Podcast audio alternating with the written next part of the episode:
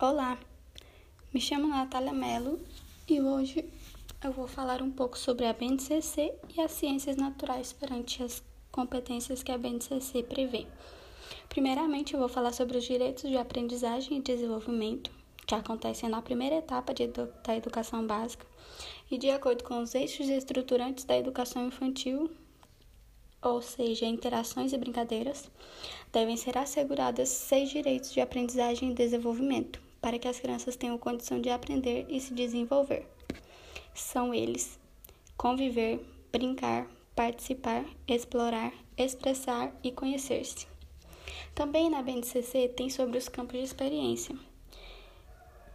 O campo de experiência estabelece cinco campos. A BNCC estabelece cinco campos de experiência, nos quais as crianças podem aprender e se desenvolver.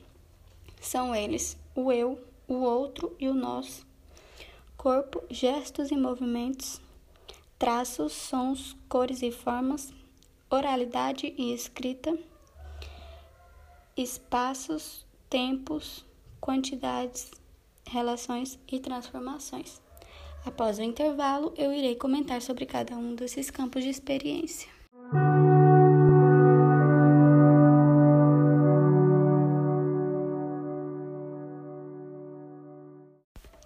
Voltando sobre os campos de experiência, em primeiro tem o eu, o outro e o nós.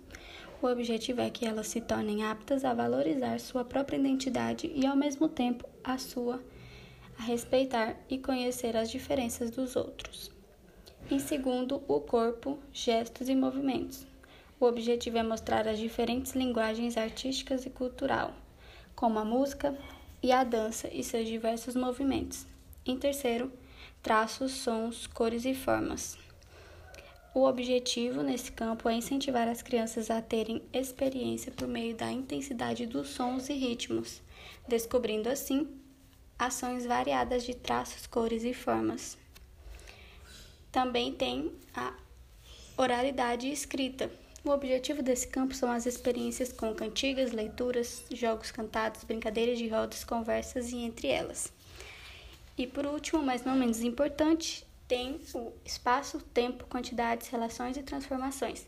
O objetivo é favorecer a construção das noções de espaço em situações estatísticas como perto ou longe, frente ou trás, hoje ou ontem e amanhã, antes e depois.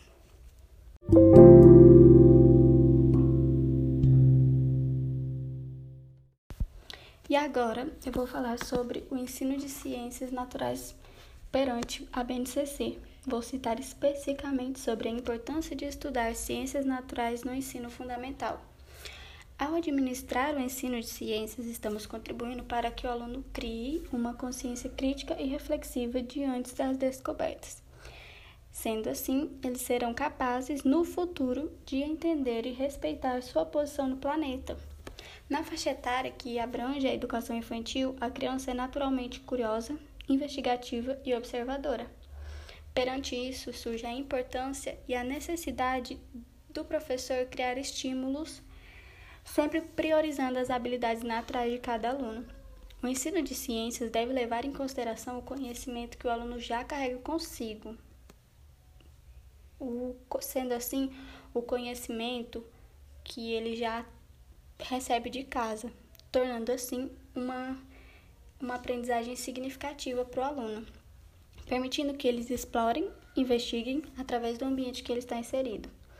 Atividades como a exploração do próprio corpo, imitar sons de animais, atividades investigativas e cooperativas e também levantar questionamentos podem ser uma das atividades que o professor deva é, administrar em sala para tornar essa atividade, essa aprendizagem significativa.